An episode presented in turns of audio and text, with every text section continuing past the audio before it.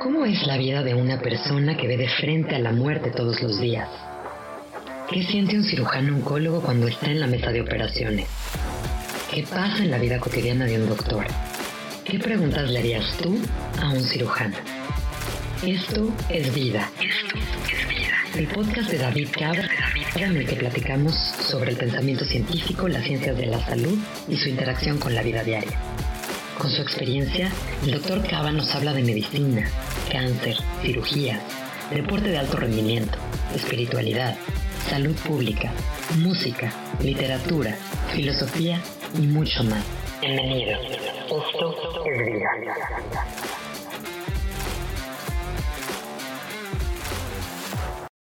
Hola, ¿cómo están? Bienvenidos a la segunda edición de nuestro podcast Vida. Soy David Cava les doy la bienvenida.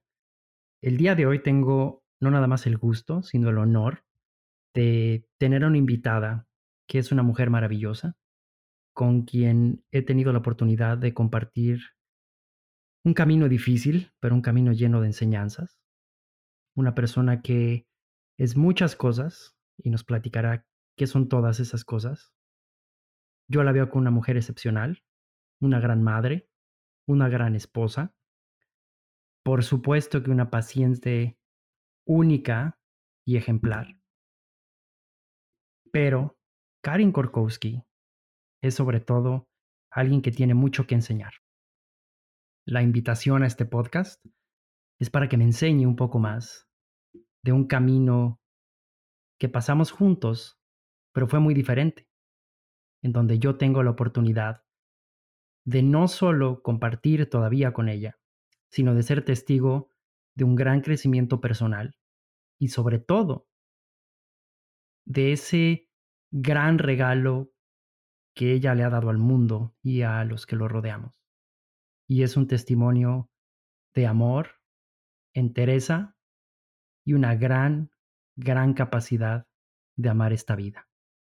Entonces, sin más preámbulos, les quiero presentar a Karin Korkowski, y ella poco a poco nos va a platicar quién es, por qué tengo el privilegio de conocerla, cómo anda en este mundo, a quién quiere y por qué es sin duda una de las personas más ejemplares que he conocido en mi carrera.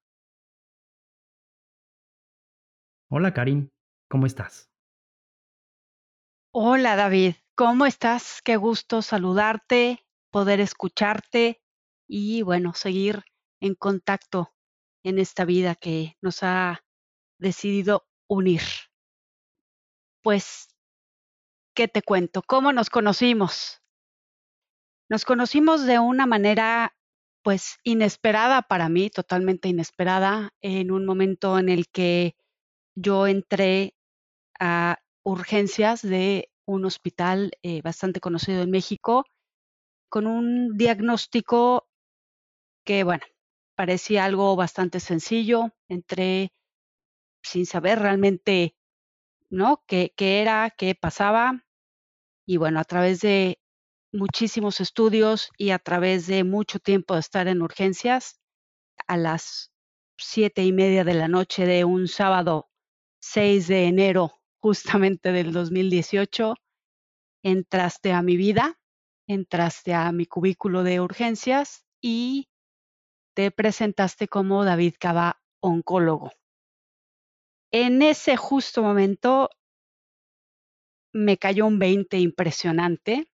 Tenía yo 45 años recién cumplidos y pues nada, uno nunca se imagina que, que vas a conocer a un oncólogo a los 45 años, cuando aparte, como sabrás, yo había hecho, según yo, todo lo que tenía que hacer en una vida eh, para ser una persona sana, ¿no? comer bien, hacer ejercicio, em, tenía un trabajo, eh, era directora de un colegio y bueno, tenía una vida pues bastante normal. Era yo mamá de un niño de 13 años entonces, ahora de 18, un joven de 18, eh, esposa, mamá, Miss Karin, eh, jefa, amiga, era una persona común y corriente, con un diagnóstico que ese 6 de enero cambió mi vida para siempre.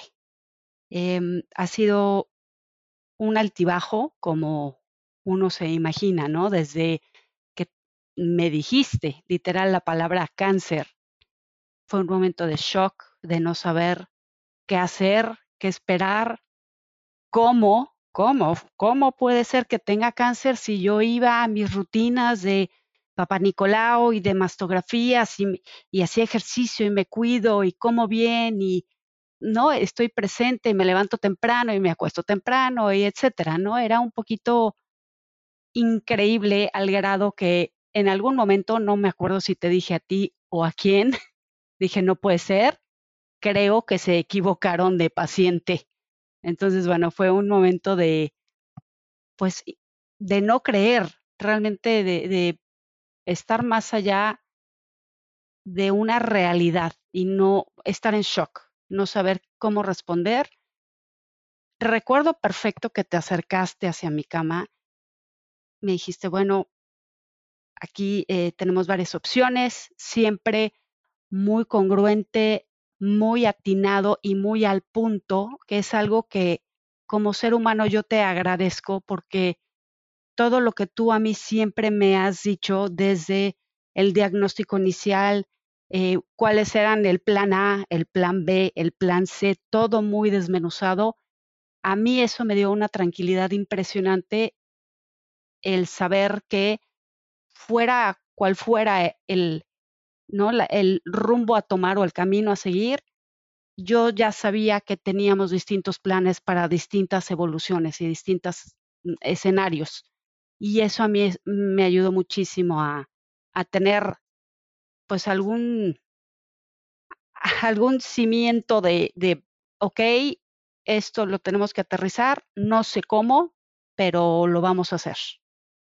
Claro, Cari, y fíjate que ahorita que hablas de eso y es, es estos cambios que un diagnóstico como este conllevan en tu vida y, y como bien eh, ya describiste algunos de los muchos atributos de tu vida.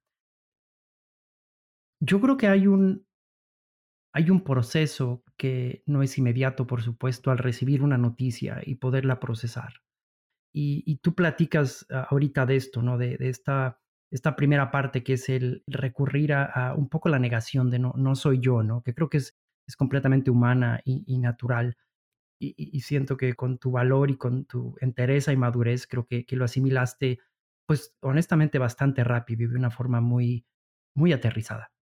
Entonces, ahorita que me cuentas esta historia, fíjate que en preparación para, para este episodio, por alguna razón estaba, estaba leyendo algunas memorias de un libro y decía que la gente no aprecia las cosas fáciles, igual y por eso la vida es complicada y la vida es difícil. Me gustaría platicar porque el caso de Karin es un caso complicado. Karin fue diagnosticada en ese enero del 2018 con eh, un cáncer de ovario en una etapa avanzada. Karin era una paciente joven, diagnóstico poco común en alguien de esa edad. Y, y para mí siempre es difícil llegar y dar un diagnóstico a cualquier paciente, pero es mucho más difícil en un ambiente como urgencias. Yo no soy un cirujano o un médico que navegue en el área de urgencias eh, mucho. Lo hago evidentemente por, por, mis pacientes y, y, y, sucede muy frecuentemente, pero no es mi hábitat, como hablarías de un médico de urgencias o un cirujano de trauma. Y el ambiente en un área de urgencias siempre es un ambiente que está contaminado de muchos preámbulos, de mucha espera, de mucha incertidumbre y muchas voces, que se vuelve muy difícil aterrizar una conclusión y donde casi siempre hay muchísimos desconocidos por la limitación que se tiene en un área de urgencia el tipo de cáncer que en esa época sospechábamos que Karin tenía, porque nos faltaban muchos estudios, era claramente la presentación de un cáncer de ovario o un cáncer, eh, le llamamos urinario agresivo. Se presentó con eh, una cantidad de tumores importante en el abdomen con algo de líquido, dolor. Y Karin nos platicará un poco más de esto, pero Karin, regresando al, al punto de tu diagnóstico, platícame un poquito más sobre las interacciones que tú tenías con, con tu esposo, con Guillermo, a la interacción que tenías contigo misma al encontrarte en esa situación y, y, y qué le diría esa Karin de antes a la Karin de ahora y qué le diría la Karin de ahora a la Karin de antes. Claro, eh, pues sí, como lo mencionas, yo era una persona bastante rigurosa en, en mi dieta, en hacer ejercicio, en tratar de tener estabilidad emocional, tenía un trabajo, era una persona común y corriente que trata de, ¿no? Bueno, siendo mujer, de, de controlar lo que comemos y, y eh, cortar un poquito carbohidratos, comer literal, voy a aparecer anuncio, pero frutas y verduras, ¿no? Y lo que estaba de moda ahora de superfoods y demás. Y bueno, trataba de hacer lo que estaba dentro de mí para ser lo más sano posible, literal, tomar agua sola, estar dando clases, manteniéndome activa. Y bueno, empieza ciertos, pues, dolores y realmente no era nada que, que para mí fuera indicativo de que esto iba a ser una cuestión importantísima. Recuerdo que en su momento terminé hablándole a Lalo Moreno, que es eh, de, tu grupo de, médicos, y eh, le dije, mira, fíjate que tengo un dolorcillo por ahí, eh, me siento medio incómoda, realmente no sé qué sea. Muy mono me dijo, ¿sabes qué? Pues ve, primero me dijo, tómate dos Advil, la verdad. Me dijo, tómate dos Advil y si se te quita, pues ya pasó, ¿no? Dije, ok, efectivamente al par de horas volví a hablar con él y el dolorcillo, molestia realmente que tenía había desaparecido efectivamente, pero algo, algo no me cuadraba, algo no me latía. Llevaba yo ya un poquito de tiempo con malestares que vaya, tampoco son significativos y, y regreso a que era yo una persona que iba con el médico y me checaba, entonces le hablé justamente al ginecólogo cuando empecé con molestias y le dije, oye, como que no me siento, me dijo, ay, bueno, es que eres medio estresadilla y entonces, y la escuela, y has de tener colitis. Y en su momento, regresando a Lalo Moreno, eh, le marqué a Lalo Moreno, gastroenterólogo, porque dije, pues algo no me cuadra, ¿no? Tengo una inflamación, pero estoy haciendo ejercicio, no he bajado de peso, estoy comiendo súper bien, quité el limoncito y, ¿no? Chilito y cosas irritantes y eh, mis molestias desistían.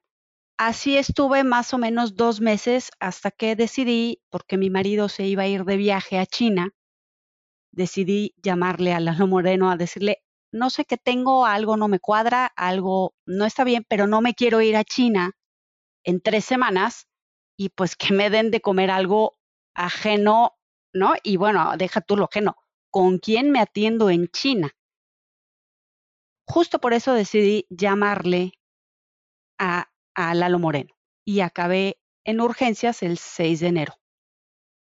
Y eso habla mucho de tu personalidad, Karin, eh, que he tenido el privilegio de conocer a lo largo de este tiempo, lo meticulosa, organizada y la forma que tienes tú de siempre estar un paso adelante, ¿no? Entonces te encontrabas en urgencias, ¿no? Después de esto, ¿no? ¿Fuiste a urgencias o, o te vio Lalo en el consultorio? Me vio Lalo, fue un sábado, me vio Lalo en consultorio en, en, el hospital, en el ABC, y de ahí me dijo, mira, vamos a bajar a urgencias porque necesito hacerte una serie de estudios, ¿no? Sacar sangre y demás, que aparte cabe mencionar que odio las agujas, ¿no? Pero dije, bueno, ni modo, ya no pasa de que me den algún antibiótico. Vaya, yo iba con un estado mental de, bueno, esto me van a dar dos chochos y me voy a mi casa y ya tan tan. Y bueno, como bien decías, la parte de entrar a urgencias, de estar ahí horas y horas y horas en lo que hacían un estudio, hacían otros, sacaban sangre, no entraban, salían médicos, enfermeras, etcétera, hasta que como a eso de las siete y media de la noche me dijo, pues llamé a un especialista. Y en ese momento, cuando entra David Cava, oncólogo, me doy cuenta de pues quién era el especialista, ¿no? Nunca, nunca en la vida me lo imaginé y sí, fue un shock que a la fecha, bueno, es de, esas, de esos recuerdos que no se te borran de la memoria, desde tu presencia, cómo abriste la puertita del cubículo y te presentaste conmigo. Me acuerdo que me senté y lloré porque es un poco el, ¿de qué me están hablando? ¿No? ¿De qué me están hablando? Creo que incluso en algún momento te dije, pero si acabo de ir al ginecólogo, o sea, me acabo de checar en septiembre, papá Nicolau, ¿cómo puede ser? O sea, ¿cómo, ¿cómo me puede estar pasando? Porque efectivamente era yo, bueno, no era, sigo siendo una persona muy rigurosa en eso, en, en irme a checar con el médico, en hacer caso, en que si me sentía mal, no lo dejaba, no lo postergaba. Entonces, ¿en qué momento y en qué instante de la vida me, sucedió si yo ya tenía todo pues organizado, checado, revisado y todo el mundo me decía, estás perfecta. Entonces, ¿en qué momento pues se me atraviesa esto en la vida, no? Fue un shock, fue un shock. Y ese, sabes que ese shock es algo, es algo que deja mucho aprendizaje porque en esos momentos en donde las hormonas del estrés están a su máximo, estás completa y absolutamente vulnerable a esta situación. La, la reacción de las personas te enseña mucho de, por lo menos de mi lado, ¿no? Del lado de la persona que va a tratar esta enfermedad. Te enseña mucho de lo que hay detrás, ¿no? Te enseña mucho de, de qué es lo que esta persona va a hacer para lidiar con esto. No quise que lo determina ni nada, pero he tenido la oportunidad en muchos espectros de poder ver este tipo de reacciones y no dejan de impactarme, por supuesto, como persona, pero no dejan de ser como cirujano, como cirujano oncólogo, un ejercicio de recordarme lo diversos que son los bagajes emocionales y lo que las personas traen cuando llegue ese diagnóstico, porque lo puede agudizar o lo puede paliar, ¿no? De alguna forma. Entonces, a raíz de ese diagnóstico, que como ya platicamos, fue un diagnóstico de un, cáncer de ovario avanzado, tú y yo nos sentamos con Guillermo y Eduardo, el, cirujano gastroenterólogo, y platicamos sobre, sobre las siguientes opciones, ¿no? Eso fue algo que recuerdo la inteligencia con la que lo manejaste, la también perspicacia de tu esposo al hacer preguntas muy concisas, muy específicas, siendo hijo de un prominente pediatra en, México, alguien que estaba, como decimos, fogueado en este tema y iba a hacer las preguntas correctas. Y me gustaría saber algo sobre este momento, Karin, que como dices te marca y, lo, lo has recordado siempre. A partir de ese momento, ¿qué, ¿qué crees que tú le dirías a la Karin de ese momento con lo que la Karin de hoy sabe? Y viceversa, ¿qué le diría la Karin de ese momento del diagnóstico en urgencias a la Karin de ahora, la Karin que ha sabido valientemente y de una forma increíblemente admirable su diagnóstico y su tratamiento. Qué pregunta. Wow. Em, ¿Qué le diría?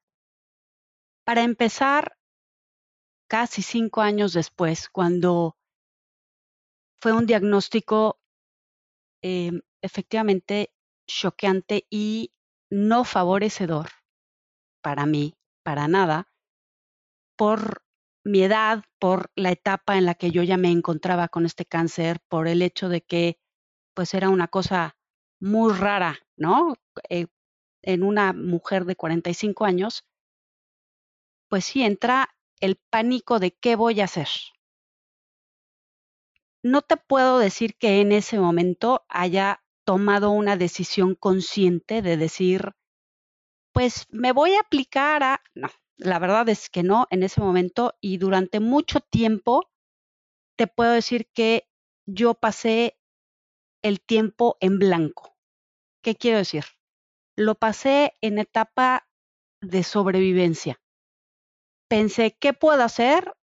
Lo que yo, Karin, yo puedo hacer es salir a caminar, ¿no? Igual y ya no me daba la vida para ir a hacer más ejercicio, pero podía salir a caminar tomarme 5 o 10 minutos para estar yo conmigo y decir, ok, universo, Dios, lo que quieras llamarle, para mí era yo universo, no entiendo qué me está pasando, pero ok, va. Voy a hacer todo lo que está en mis manos, todo lo que yo puedo controlar. Cosa que ha sido un gran aprendizaje porque era yo una super control freak, ¿no? Quería que todo estuviera perfectamente ejecutado y necesitaba yo saber los tiempos y para cuándo la meta y, llegamos y luego qué hacemos, ¿no? O cuándo se termina o qué, no, dame una fecha y pum, yo lo hago. Y pues resulta que no, no funciona así, para nada. Entonces, tuve que aprender a soltar las cosas que yo no puedo controlar. Entonces, gracias a Dios pude apoyarme en mi marido para decirle, toma tú, encárgate del tema económico, que es importantísimo mencionar. Gracias al universo teníamos un muy buen seguro médico, aparte del seguro de la chamba, porque pues uno no sabe, ¿no? Cuando estás sano, nunca te imaginas que vas a utilizar un seguro médico hasta que lo necesitas. Y por alias de, no, del destino, habíamos contratado nosotros un seguro personal, aparte del que tenía mi marido a través de la chamba, afortunadamente porque el seguro de la chamba se acabó con mis tratamientos. Entonces tuve esa parte de delegarle a mi marido la parte no económica, decir tú hazte cargo del seguro, de pelearte con los agentes, de ver el hospital, de chalala.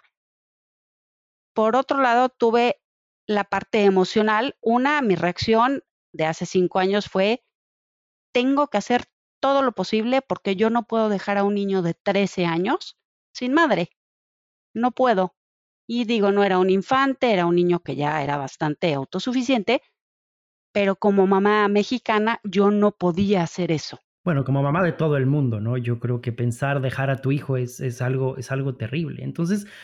Es imposible. Claro, es un, es, una, es un motor, ¿no? Entonces, fíjate que hay algo que estoy encontrando en nuestra conversación que me parece digno de recalcar.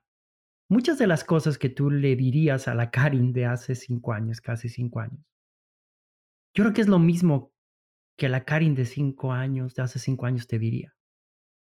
Controla lo que puedes, trabaja con lo que tienes, apóyate en las personas que están cerca de ti y te van a ayudar. Me parece que esto que dices es, es muy importante.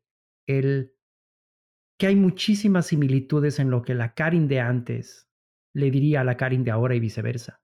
¿No crees? Creo que sí.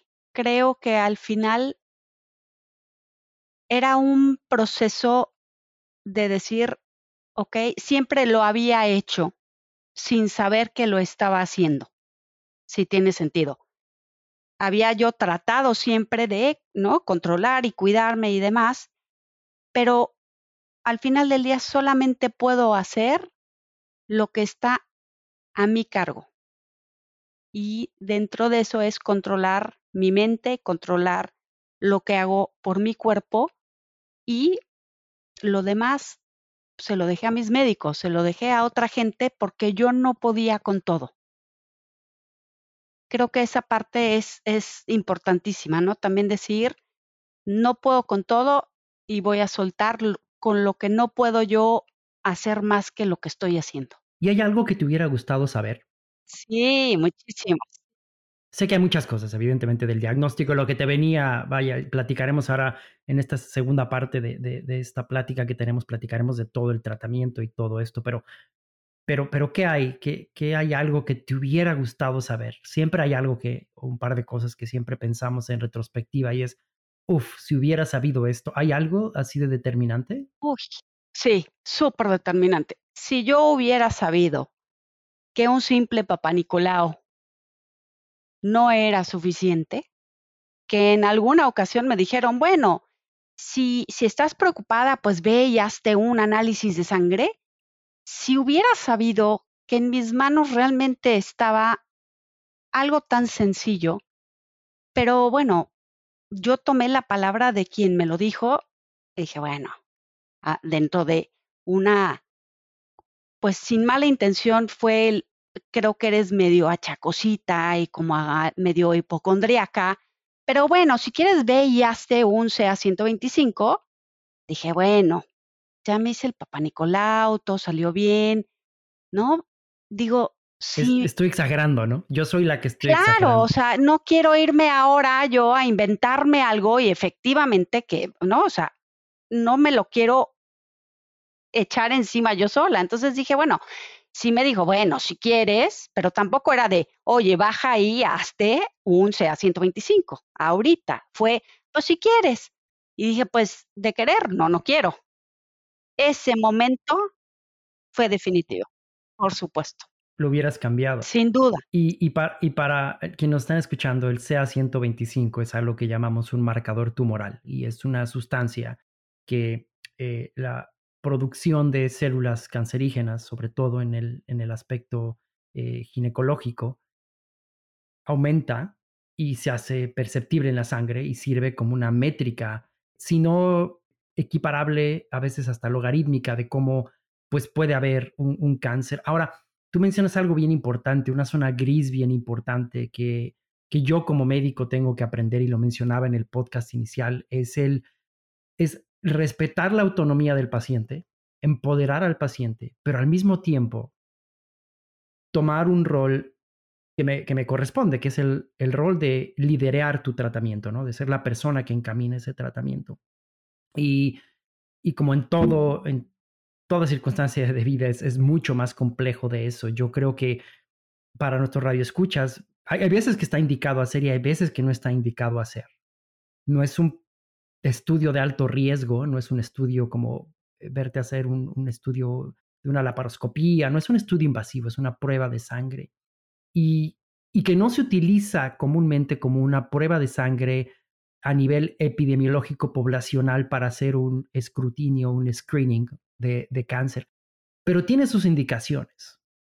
Y yo siempre pienso que cuando un médico ya está pensando en mandar una prueba, vale la pena revisar por qué la estás mandando. Porque esto que acabas tú de decir, que otra vez habla de tu tremenda madurez, pues recae sobre la relación médico-paciente. Tú no eras responsable de decidir si necesitabas un CA125, que, que además es algo que no ordenamos así como una prueba de glucosa, entre comillas, azúcar en la sangre.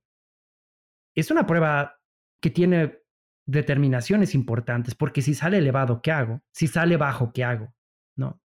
Entonces, esto es importante para nuestra audiencia. Tú ya te has vuelto una experta en este tema, pero me gustaría aclararlo para nuestra audiencia. Entonces, esa es una, ¿no? El poder haber hecho un estudio que probablemente con una diferente dinámica entre tu doctor y tú, y, tú pudo haber sido, pues, determinante.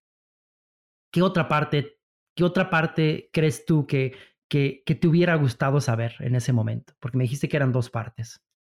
Me hubiera gustado tener el conocimiento de, mm, de mi cuerpo, de las señales que mi cuerpo yo ya he aprendido a interpretar, al grado que, que bueno, eh, para hacer una pausa, yo ya vivo fuera de México, eh, tuve la gran fortuna de tener un equipo increíble en México y ahora estoy en Estados Unidos y bueno, es un poquito el retroceso de la diferencia entre México, que los admiro y se los he dicho siempre, el tener el acceso a, tener una pregunta eh, contigo, oncólogo cirujano. Cabe mencionar que aparte dentro de todo lo que a mí me pasó después de mi cirugía, quedé con eh, una falla renal adicionalmente, y si quieres tocamos despuesito el tema, pero eh, vaya, no ha sido nada más el cáncer, ha sido una serie de implicaciones con otro tipo de médicos que yo ahora en Estados Unidos, estando fuera de tu equipo, veo la diferencia increíble que hay entre pues la comunicación que yo tenía, la intercomunicación que tenía con ustedes, desde el, oigan, me duele lo que sea, y que tuviera yo en un WhatsApp una respuesta inmediata de cualquiera de mis cinco médicos que, médicos que tengo en un chat de WhatsApp contra venir a Estados Unidos un poquito a picar piedra, otra vez a buscar pues a un oncólogo y que tuviera toda la perspectiva y dentro de lo que cabe, ¿no? No puedes darle todas las vivencias que tuve contigo a otra a otro oncólogo y decirle, bueno, y de aquí partimos. Fue un poquito el regresa, te explica, pruebas, etcétera, etcétera. Pero eso ha sido con el nefrólogo, con el oncólogo, con el urólogo. Entonces, esa parte de la comunicación es tan importante y sí lo quiero recalcar porque para mí el equipo y todo lo que ustedes como grupo hicieron por mí hizo toda la diferencia para que yo pudiera hacer lo que a mí me tocaba sabiendo que a ustedes iban a hacer lo que a ustedes les tocaba. Y te permitió algo que mencionaste, escuchar tu cuerpo y encontrar en nosotros, tu grupo de médicos, el eco para validar ese, e, ese, esa preocupación, ¿no? Esa, esa diferencia que tú notabas en tu cuerpo y no solamente ignorarla porque tenías la oportunidad de generar esa retroalimentación donde tu preocupación hacía eco en mí o en, el, en, otro, en otro médico, algún otro colega que, que estuviera a cargo de tu caso. Entonces, correcto. Esas dos cosas que el generar esa retroalimentación entre tu grupo de médicos y lo que tu cuerpo te estaba diciendo es una parte fundamental. Que tú pudieras no nada más escuchar a tu cuerpo, sino decir, lo que estoy escuchando de mi cuerpo, hay alguien quien me lo valida. Hay alguien que me dice, sí, Karin, si tu cuerpo te está diciendo esto, no estás loca, no estás alucinando, vamos a hacer esto, vamos a empezar por aquí. Y creo que esas dos cosas son, son, son increíbles que las platiques y esto es lo que valoro yo de estas conversaciones porque porque son dos cosas que si tú me hubieras puesto a escribir un guion de lo que íbamos a platicar, probablemente no hubiera, no hubiera adivinado esto, ¿no? Correcto. Y, y, me habla mucho, Karin, de este, de este proceso, ¿no? De lo que era Karin antes, esta persona tan diligente, bien cuidada, asertiva, perfeccionista, a la persona vulnerable en urgencias que recibe un diagnóstico dificilísimo de un cáncer avanzado, no nada más un cáncer, no, no es nada más de encontramos una pelotita. Para aclararle a nuestra audiencia, encontramos una diseminación importantísima del cáncer en, el abdomen, ¿no? Y además una serie de ramificaciones de hay que hacer este estudio para este, para este, a después toda la evolución post tratamiento, ¿no? Después de tu tratamiento. Y quisiera que platicáramos un poquito de eso, Karin. Sé de dónde encontraste la fuerza para seguir este tratamiento y no lo asumo de una forma, podría decir, soberbia, ¿no? De yo sé de dónde. Tengo la fortuna de conocerte, conozco tu entorno, conozco tu carácter y sé de dónde sacaste esa fuerza, pero esa fuerza que sacaste para superar este tratamiento que quiero que nos platiques un poquito, tiene una fuente que puede ser agotable tu esposo se cansa de pagar las cuentas, tus amigas tienen una vida, tu hijo sigue con sus clases, tu casa sigue, alguien tiene que hacerse cargo del súper, ¿no? O alguien tiene que hacerse cargo de pagar la luz, ¿no? Que en el caso, pues bueno, eh, eh, afortunadamente en este mundo moderno, pues ya nos cae a los hombres y a las mujeres o a las parejas, sea cual sea eh, la dinámica de forma pareja, pero no es una fuente inagotable, es una fuente que se agota. Entonces, me gustaría que me platicaras un poco, dentro de lo que podríamos resumir estos años, ¿qué tratamiento seguiste tú? Porque es un tratamiento único, es un tratamiento duro y complicado. Tú tuviste lo que le llamamos aquí en el argot médico la madre de todas las cirugías, ¿no? Entonces, platícanos un poco, ya que, ya que pasó esto, porque la cirugía, cabe recalcar para nuestro radio escuchas, como lo platiqué en, el primer episodio, es una, es una parte del tratamiento. Hay muchas cosas antes, después, en tu caso, en general en el cáncer de ovario, la quimioterapia y la cirugía, dependiendo del estadio, lo que sus médicos acuerden, es, es, es, es por donde va el tratamiento. A veces radiación, pero generalmente esas son las dos cosas. Entonces, platícanos un poco de uno, la secuencia de tu tratamiento y dos, de dónde encontrabas tu fuerza, sabiendo que había una fuente que, que pues se agotaba a momentos, ¿no? Pues mi secuencia eh, de tratamiento, como bien mencionas, primero fue eh, empezando desde ese 6 de enero del 2018, eh, quedarme en el hospital, hicieron muchas más pruebas, como mencionaste, y entré a una laparoscopía en el que tú, que es algo que siempre he admirado de ti, es, me trazaste el plan A, plan B, plan C, porque había muchísimas vertientes y no sabías qué te ibas a encontrar y yo no me, ni me sabía ni me esperaba qué me ibas a decir que habías encontrado. Entonces, eh, estuve un par de días hospitalizada, hicieron la paroscopía, me dijiste, bueno, plan A, si puedo entrar y quitar algo de lo que estoy encontrando de tumor, lo vamos a quitar eh, vía la paroscopía. Si no se puede, te dejo en paz, empezamos quimioterapia y vemos qué pasa. Total que esto ha sido un patrón muy recurrente, lo cual te agradezco porque efectivamente yo, bajo tu eh, indicación, siempre he sabido dónde estoy parada. Después de una cirugía saliendo de anestesia, digo, ah, fue el plan B, porque David me dijo que si no podía, bla, bla, bla, iba a entrar, entonces me checaba literal, ¿no? Las incisiones y decía, uff, ok, está bien. Nada más hizo la paroscopía, no pudo quitar más tumor. Eso quiere decir que me voy a quimio. Y tan tan, o sea, eso es lo que tengo que hacer.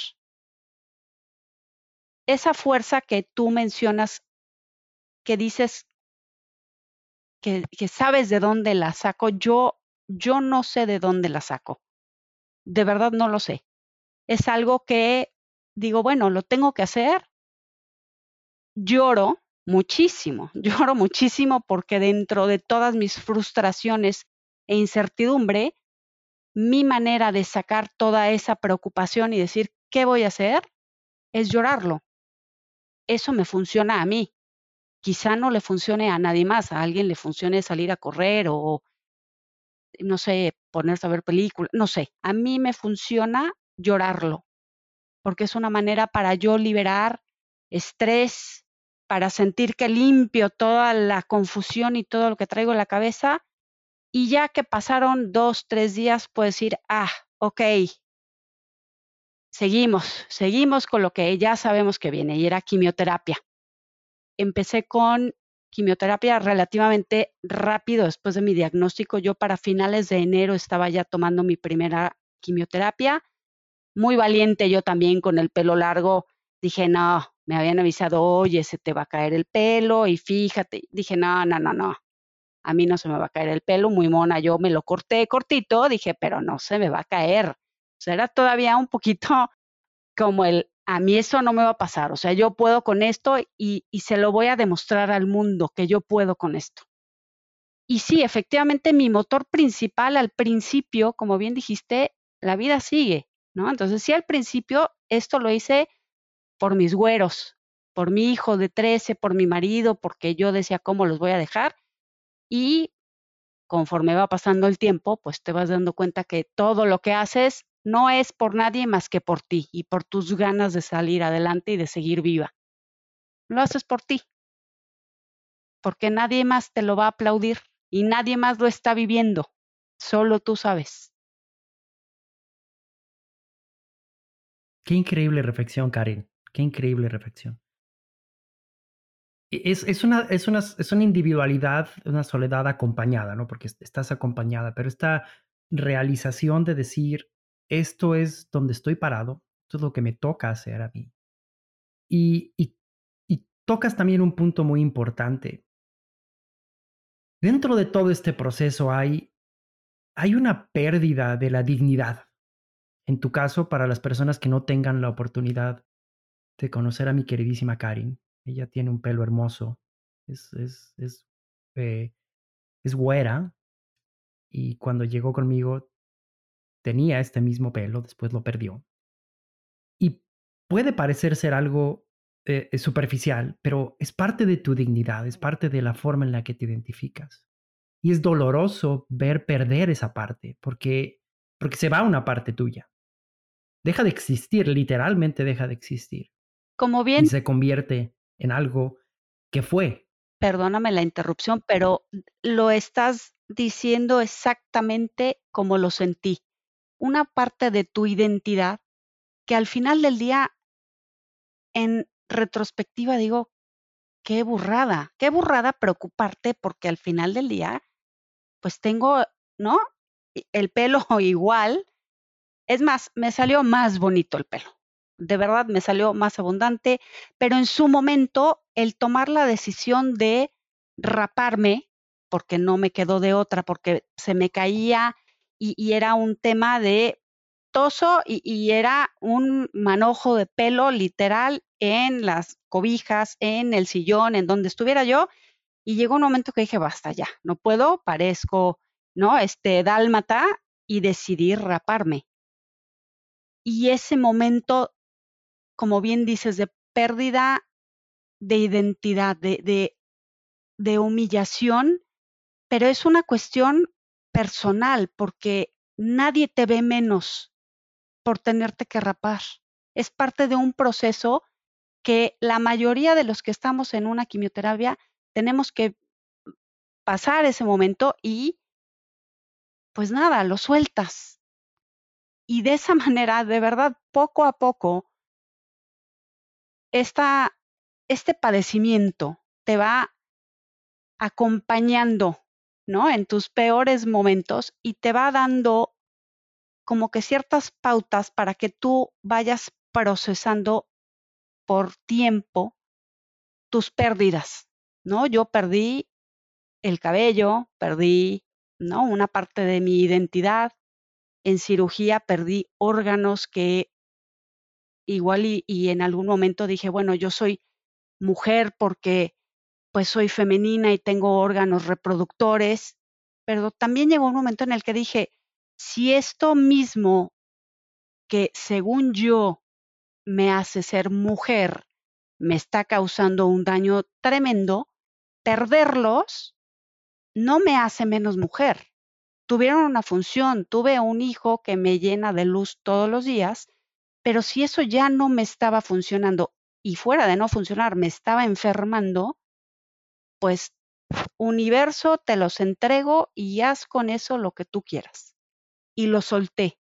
Y lo, lo he trabajado, yo sé que suena muy romántico y muy, ah, y los, es un proceso de todos los días que a mí me ha ayudado en particular la meditación y el tomarme un ratito para para respirar, para tener contacto con la naturaleza, para estar conmigo misma y decir, no pasa nada. Sigue, la vida sigue. Es un duelo. Es un duelo. Es un duelo.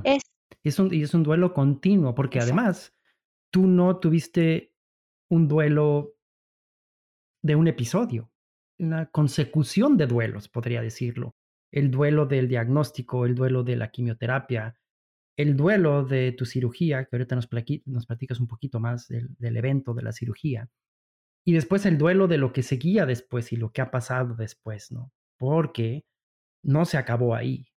Como decías tú, no era, no era como esos episodios de voy, tengo apendicitis, me quitan el apéndice, la paso mal unos días, unas semanas, pero bueno, el apéndice sale la patología bien y, y no resultó maligna el apéndice y sigues con tu vida. Entonces, fueron muchos duelos, una consecución de duelos, y cada uno fue llevado de una forma diferente porque tenías el preámbulo de los otros, ¿no? Correcto. Yo, fíjate que entré, eh, bueno, a quimio entré sin saber ni siquiera realmente qué me iba a pasar en, durante las quimioterapias, que a quien lo esté atravesando sabe perfectamente que no es algo ni placentero ni en ningún momento que te digan, ay, bueno, no está tan grave la quimio. La verdad es que la quimio es, es una cosa de vida que no le deseo a nadie, pero pues me salvó la vida. La quimio me salvó la vida. Entonces, son unas por otras. Aprendes a, a tener ciertos síntomas, a qué puedo hacer para mejorarme y, eliminar esos síntomas lo más rápido posible y prepararme, ¿no? Yo entre una quimio y otra hacía ejercicio y decía, bueno, la estoy eliminando, eh, estoy tratando de sacar todo esto que, que no me sirve y iba al gimnasio a hacer caminadora y hacer un poquito de pesas y qué sé yo, para prepararme y volver a estar fuerte para la siguiente tumbada de quimio. Suena un poco, no sé, quizá ridículo, pero era mi manera mental de prepararme para decir, ok, ya eliminé, estoy otra vez con fuerza, lo puedo, comí súper bien, tomé muchísima agua, me estoy preparando y ahí viene otra vez una oleada que te tumba y dices, ok, ¿no? El día 3 te pega durísimo, el 4 horrible, vomitas y una serie de síntomas y, y cosas que de verdad son nefastas. Y para el día 5, el día 6 te sientes menos peor. 7, 8 te empiezas a levantar. Y en el interés, bueno, yo era una mamá muy presente con mi hijo de levantarme y vámonos a la escuela y a trabajar y etcétera y ta, ta, ta. Y en esos días sí era de, a ver, mijito, tú nunca me has visto tumbada en una cama, pero ahora me toca estar así, porque no puedo, físicamente no puedo estar de pie, me siento mal. Entonces, también el ir hablando estas cosas con tus seres que te rodean, tus seres amados, los que te van a acompañar al final del día en esta aventura que es el cáncer, tienen que saber que, que sí, que es temporal, ¿no? Y, que va a haber malestares y que tienen que llegar ellos también a hacer lo que tú no puedes en ese momento. Y eventualmente también retomas, porque yo en particular, yo no me siento víctima del cáncer. No sé si, si te suene lógico, pero a mí el cáncer me sucedió, pero yo no soy víctima de cáncer. Soy una paciente que aparte estoy curándome del cáncer, porque como dices, es algo que ha sido recurrente a través de casi cinco años, pero no le he permitido que me tumbe más tiempo del que me tumba. Claro, has logrado tener ese equilibrio de entender cuál es tu rol en tener una enfermedad. Tú no eres esa enfermedad. Y cómo, y cómo esa enfermedad también cambia la dinámica tus roles en tu familia. Y después de estas quimioterapias, saber que venía una cirugía, Karin eh, tuvo una cirugía muy especializada que se llama cirugía de citorreducción y HIPEC por sus siglas en inglés de Hyperthermic Intraperitoneal Chemotherapy, que en español es quimioterapia intra eh, hipertérmica, que es un eh, procedimiento muy especializado durante dentro de la cirugía que se quita todo el cáncer, todos los órganos que están adyacentes al cáncer.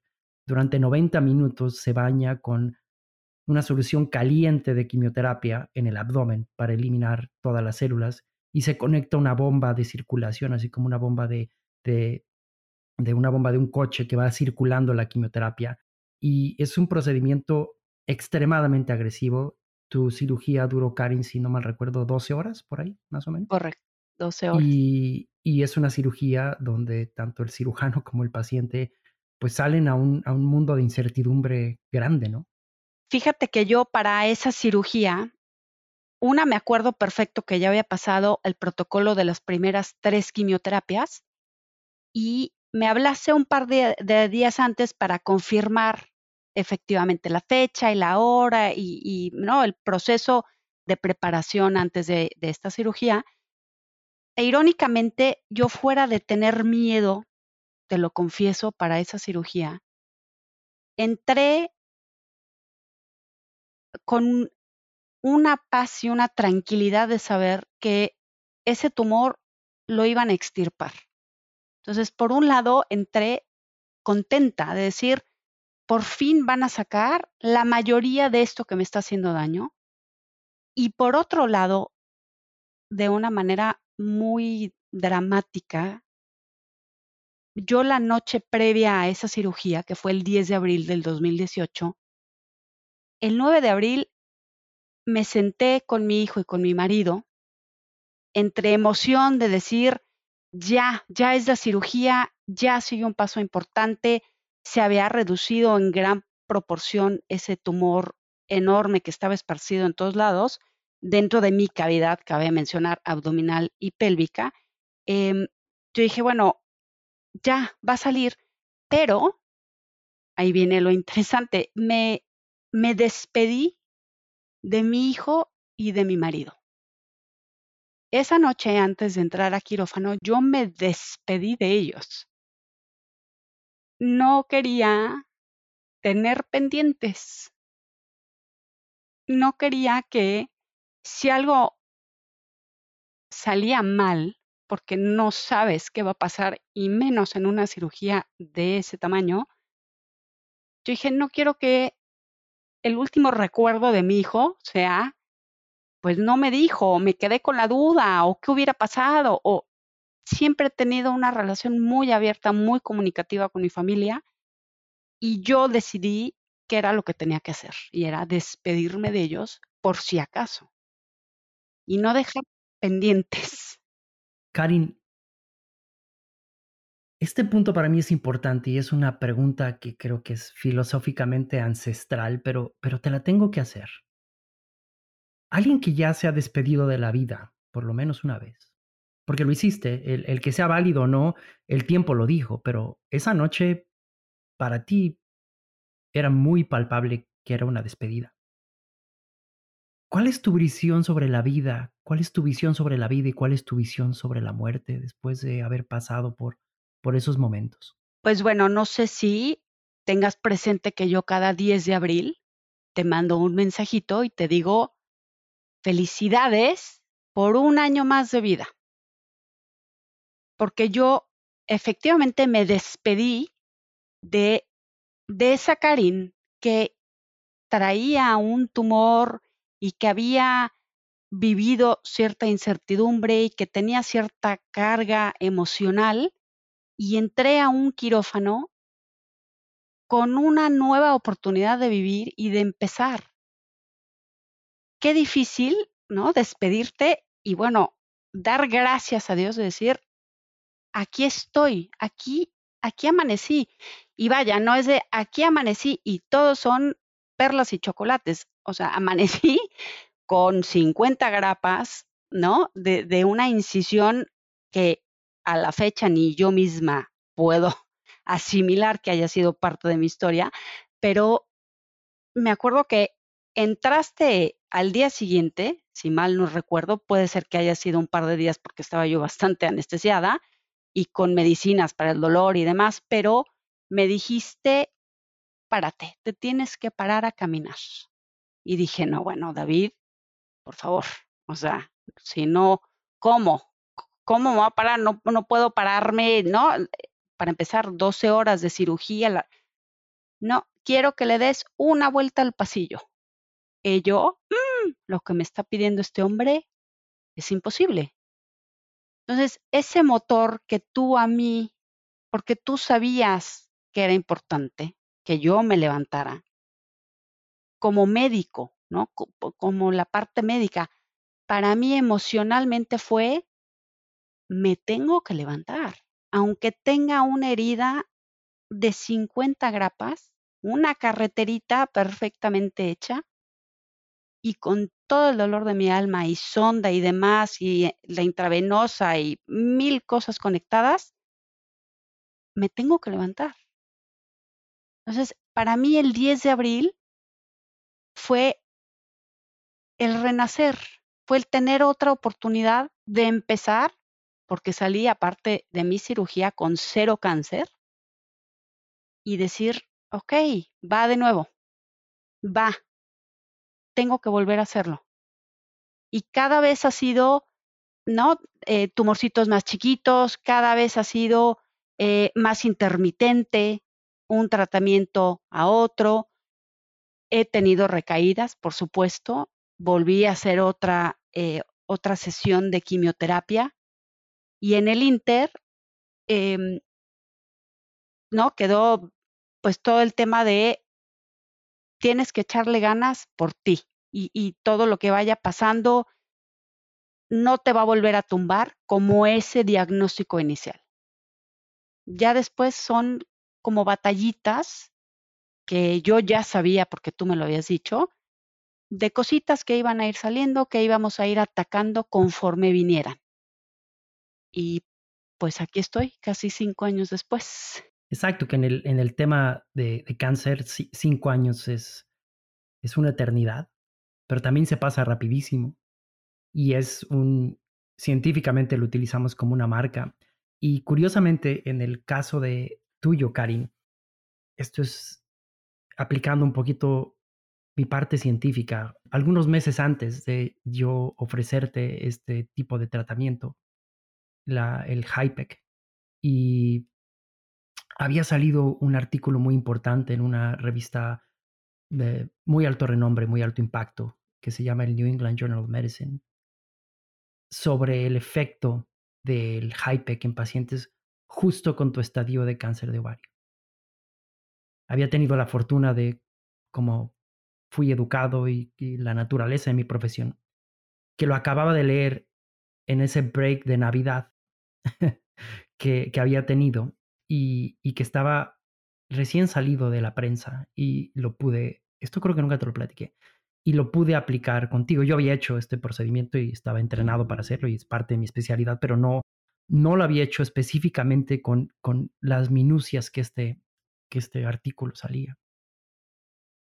Y hay mucho que platicar, Karina. Hay, hay esta, esta batalla tuya con esta profunda dignidad y capacidad de asimilar lo difícil que es un diagnóstico así me deja con dos enseñanzas muy importantes. Y vas a decir, ¿de dónde sales? La motivación a veces no es suficiente, pero la disciplina y el conocimiento individual es lo que te lleva a la meta. Y tú ya tenías en ti una profunda disciplina, un profundo conocimiento de, de quién eras, de lo que eras capaz. Y no había motivación, suficiente, ¿no? Sí, tu hijo, sí, tu familia, sí, tu esposo, pero al final eras tú, ¿no? Y eso es un gran ejemplo en, la vida de todos. Y la segunda parte que, que me dejas, Karin, es entender cómo un diagnóstico así te puede cambiar la vida para ser mejor persona, para ver mejor la vida, para tener más optimismo. Cuando yo me decidí a hacer el podcast de vida, no quería que fuera un podcast gris, un podcast de, de hablar de la muerte, sino hablar de la vida, que en este caso es de lo que nos has hablado, de la vida, de su valor y de cómo entenderla desde los ojos de alguien que ha visto la muerte cerca, pero que valora sobre todas las cosas la vida. ¿Con qué mensaje quieres que nos quedemos de Karin Korkowski? Mira, fíjate que curiosamente yo leí también algo que soy creyente firmemente de que todo sucede por algo en la vida, justo leí un pasaje de Ed Tolle que dice, en cuanto honras tu presente, toda la tristeza y lo difícil se disuelve y la vida comienza a fluir con alegría y facilidad. Mi lema ha sido solo por hoy, solo por hoy puedo levantarme solo por hoy. Agradezco tener la fuerza para hacer ejercicio, para alimentarme, para estar presente con mi hijo, para estar presente con mi marido, para tener amigas, solo por hoy. A nadie nos garantizan el mañana, pero hoy es un regalo y ese regalo no se desperdicia. Gracias, Karin, por el regalo de tu tiempo, de tu testimonio, de tu amistad y de esta hermosa relación de paciente-médico y por permitirme entrar a tu vida y dar un poquito de lo que tú nos has dado. Muchas gracias, Karin. Al contrario, gracias a ustedes, gracias eternamente. Gracias, David. Quiero agradecer a Karin por haber estado con nosotros, por su testimonio de vida, por tomarse el tiempo de esta vida que cada minuto estoy seguro que ella honra Y el caso de Karen es el caso de muchas mujeres con cáncer de ovario.